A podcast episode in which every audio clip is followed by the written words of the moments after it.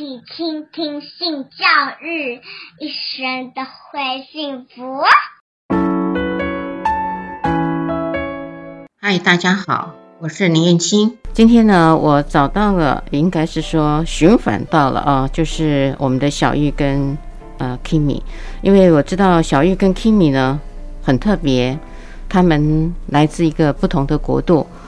俗语说得好，有缘千里一线牵。所以在你们这样子的一线牵里面，我想要问一下小玉，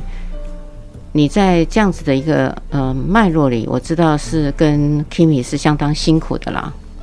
对对，哎，这个辛苦是因为 Kimi 为了要跟你相聚，还有要做一个爱你的那个程度的付出，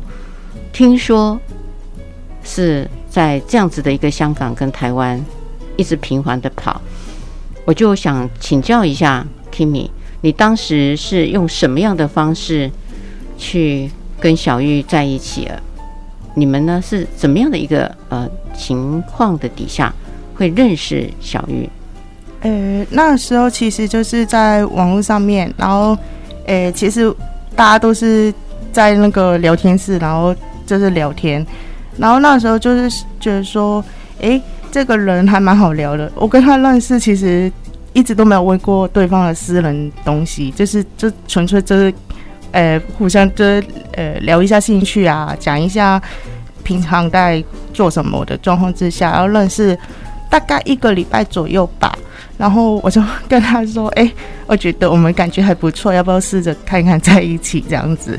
所以你那时候跟小玉聊天的时候，你知道小玉的性倾向了？哦，对，因为那个网站就是专门给呃女同志上去，然后聊天这样子。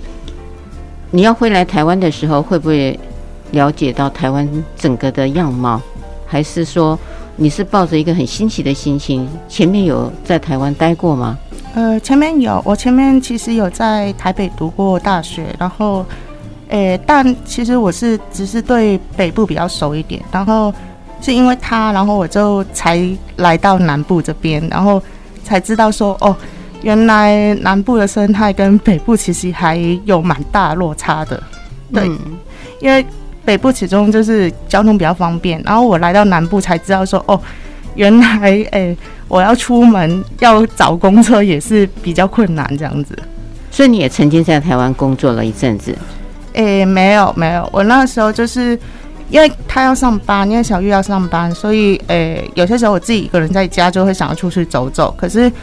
那时候在台南居住，所以就变成想要出去逛街，或是看看其他地方的时候，就会发现，诶、欸，我出门其实蛮困难的。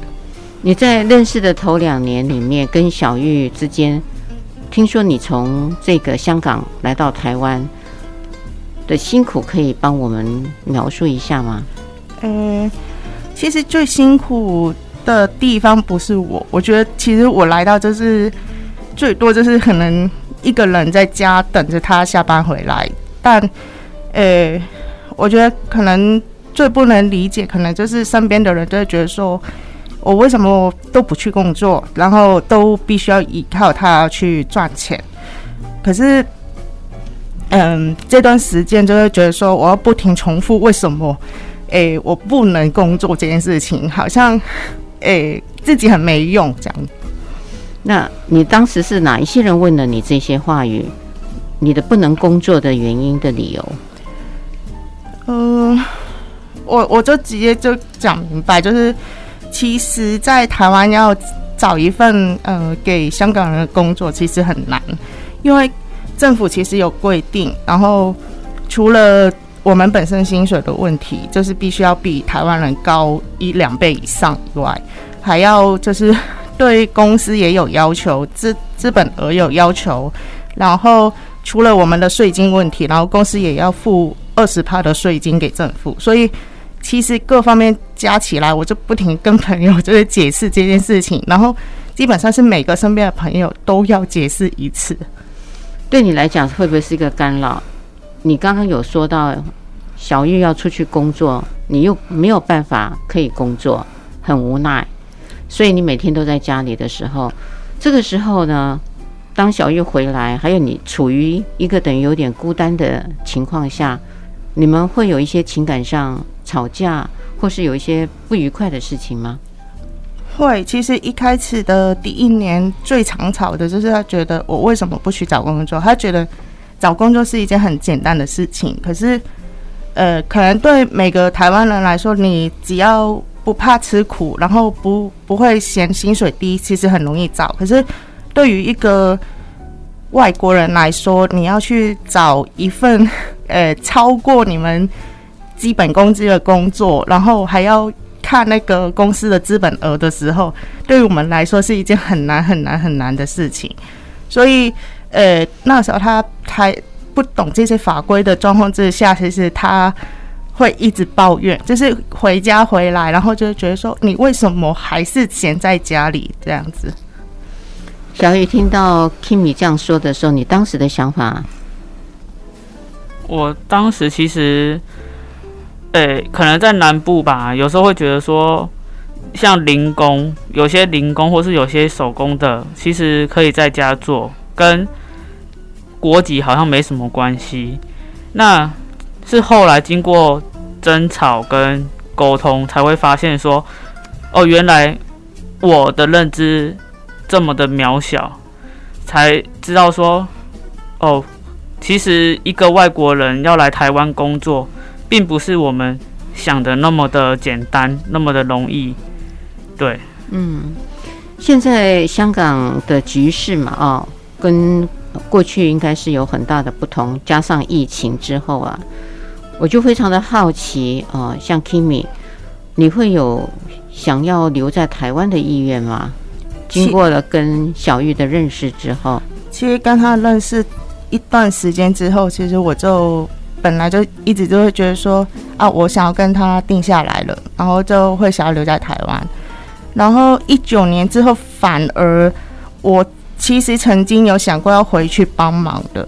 但我父母反而就阻止我，就说呃，香港现在太危险了，你要不要就是考虑一直留在台湾比较安全这样子？你的父母认为香港很危险的理由是什么？呃，一方面是因为我爸曾经是香港某个政党的党员，他其实是一般党员，可是他曾经在出入境那个，呃，呃，要进去中国的时候，就是嗯被海关拦下来说他不能进去，然后那时候他已经退了党籍了，可是还是被拦，所以他们就跟我说，他我爸的状况会牵扯到我这边，对。嗯那你自己会牵扯到你爸爸那边吗？诶、欸，我也会有担心，因为呃，在一九年之后，其实我比较不停的批评中国政府的状况，就是会在一些社交平台上面会有讲话这这一类的。然后，因为其实我了解到，是我身边有一些朋友也有说有批评到的，其实也有因为这这是这一类的事情，然后就被呃有被有被。抓起来，然后或者是说有被询问这样子，嗯嗯，所以这一点你自己本身的部分跟你爸爸那边的情况，都会让你们觉得那个风险太大了。嗯，对，都会比较有比较大的风险。嗯，那他们知道呃你们在一起吗？知道你们自己的性倾向吗？呃，曾经我应该是说我爸妈曾经知道过，可是嗯。我其中一个原因要留在台湾，或是要飞过来台湾，在他身边，其实就是因为我有一部分也算是离家出走。诶、欸，我父母其实是极度反对诶、同性恋，所以我必须要离开那个家，我才能做自己。然后大概大概离开了香港，可能五六年左右吧。然后我就重新跟我爸妈尝试去聊天，然后。诶、可是我就开始隐瞒自己的恋情，跟隐瞒自己的性倾向。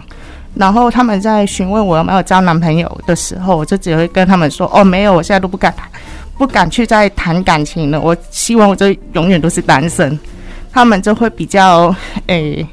比较会接受我哦，成为他再次成为他们女儿这一部分。听起来，你爸爸对这一块的反对是非常非常大的，是因为他的宗教信仰嘛？哦，对，我父母是诶很传统的基督教的教徒，所以我曾经被发现我是女同志的时候，嗯、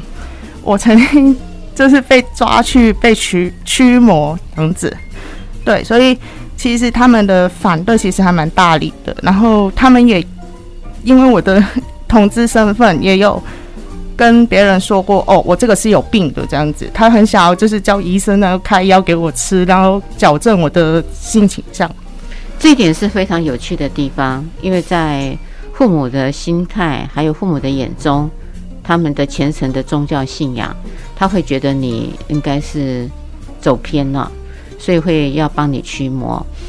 在那个驱魔的仪式当中，你自己的感觉跟心得呢？接续的内容，请听下一集的 Podcast。欢迎持续收听、倾听性教育，大家一起来找幸福。